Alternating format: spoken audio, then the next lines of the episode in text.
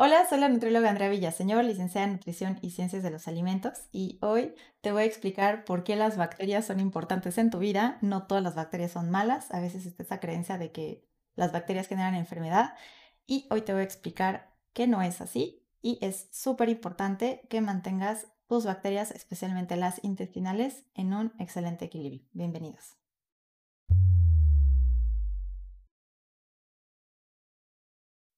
Nuestro cuerpo está repleto de bacterias. Hay personas que creen que las bacterias generan enfermedad.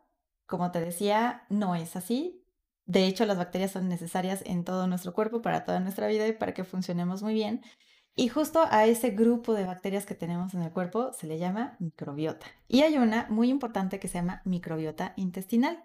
De hecho, tenemos 10 veces más bacterias que células en el cuerpo y absolutamente cualquier parte de tu cuerpo tiene algún tipo de bacteria. Dependiendo de la zona, son los diferentes tipos que existen porque tienen funciones específicas. Y hoy vamos a hablar especialmente de la microbiota intestinal. ¿Cuáles son sus funciones? Entonces, los síntomas recurrentes cuando está enferma la microbiota, que eso se llama disbiosis, que es muy frecuente, inflamación, estreñimientos, problemas digestivos, Em, también tiene que ver con problemas dermatológicos, alergias recurrentes. Entonces, todos esos síntomas van de la mano con una disbiosis, ¿sí? Que es el desequilibrio de las bacterias que hay en el intestino.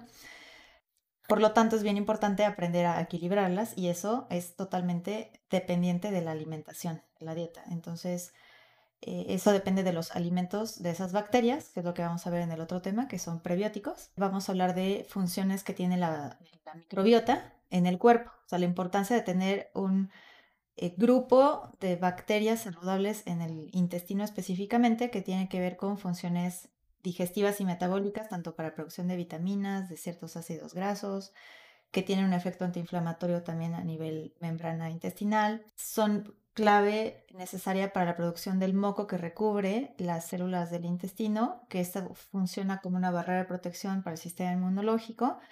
También em, compiten contra bacterias patógenas o que generan enfermedades. Entonces, cuando tienes una población saludable de bacterias, estas van a atacar o van a evitar que se desarrollen otras bacterias u otros microorganismos como eh, hongos u otros virus que generan enfermedades. Todo esto en general pues va a apoyar también al sistema inmunológico, como lo que hablamos de intestino segundo cerebro y en inmunonutrición.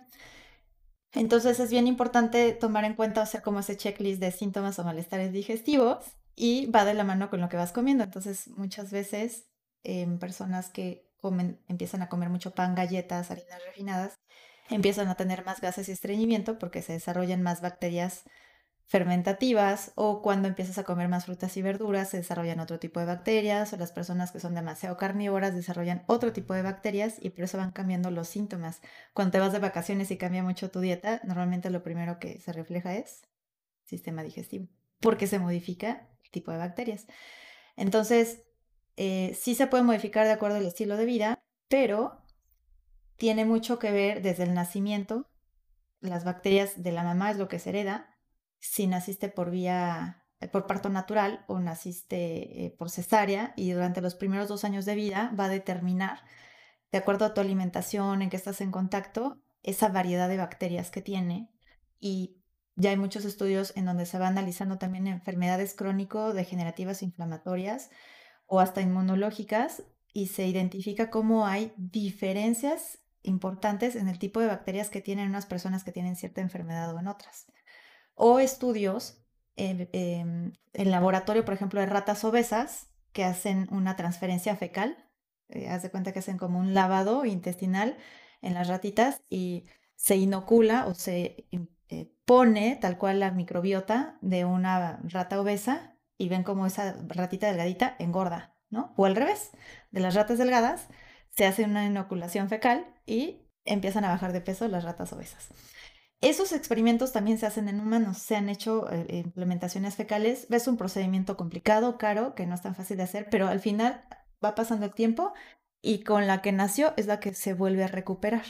Entonces, ¿qué puedes hacer? Pues aprender a llevar eh, una alimentación saludable que tiene los alimentos de los que se alimentan las bacterias que serían las saludables para el humano, mantener ese consumo adecuado para asegurar que la población de bacterias sanas, por así decirlo, se mantengan siempre bien. No todas las bacterias son malas, porque a veces está la creencia de que bacteria es malo, antibiótico, ¿no? Y entonces a veces hay una infección viral y ya le están exigiendo al médico un antibiótico. Pero el problema es que barre con las buenas y con las malas y con todas. Entonces alguien que cada ratito anda con problemas em, infecciosos, que hay un abuso en el uso de antibióticos, inevitablemente va a tener una disbiosis y de ahí se puede generar un intestino permeable, que ya lo habíamos estado mencionando en otros temas, porque si no se produce bien el moco, si no se absorben bien ciertas vitaminas, si no se producen ciertos ácidos grasos que previenen inflamación, pues va a estar afectando el sistema inmunológico. Entonces son personas que a cada ratito están enferme y enferme y enferme. Y la forma de modificar eso es iniciando con la dieta, ¿no? Quitando el alcohol, quitando cigarro, quitando los azúcares refinados, que esos son los que hacen que las bacterias que generan más inflamación se desarrollen más. Entonces, los carbohidratos que sí son necesarios son las fibras, ¿no? Fibras de alimentos como de vegetales, eh, por ejemplo, del jitomate, de la chicoria, de la lechuga, la cebolla, los espárragos, em, espinacas, del plátano, de la papa también. Entonces, por eso es la importancia de una dieta variada en, pues en el día a día. Y estas fibras son las que trabajan como un prebiótico, o sea, previo al probiótico, que vamos a hablar de eso en el otro tema. Y eh, aquí lo, lo, que importa es que asegures un buen consumo de fibra todo el tiempo. Fibra alimentaria natural, soluble o insoluble, eh, que eso lo vamos a ver en el tema de prebióticos, pero eh, algo muy importante es los hábitos, ¿no? La alimentación, la actividad física, suficiente agua, evitar demasiados químicos procesados, todo lo que platicamos en el tema de epigenética influye directamente en la microbiota. Y eso es lo importante, asegurar esa, esa buena alimentación, nutrición y hábitos para que esas bacterias se mantengan funcionando bien, lo mejor posible, y entonces todos los síntomas se van corrigiendo, tu intestino funciona bien, se absorbe todo mejor, y eso se va a notar también, tanto interno como en la parte externa.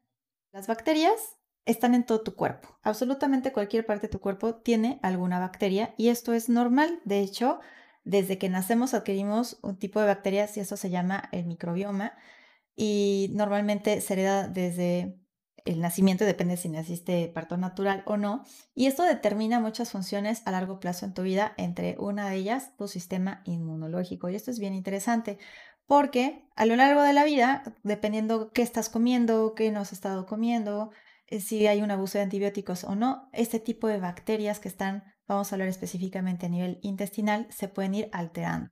Esta microbiota intestinal, de hecho, es la barrera más importante del sistema inmunológico, como lo platicamos en el tema de inmunonutrición, eh, generan la barrera de protección que implica casi el 70% de esa primer barrera de tu sistema inmune. Por eso es bien importante entender cómo podemos asegurar que esas bacterias intestinales se mantengan de la mejor forma.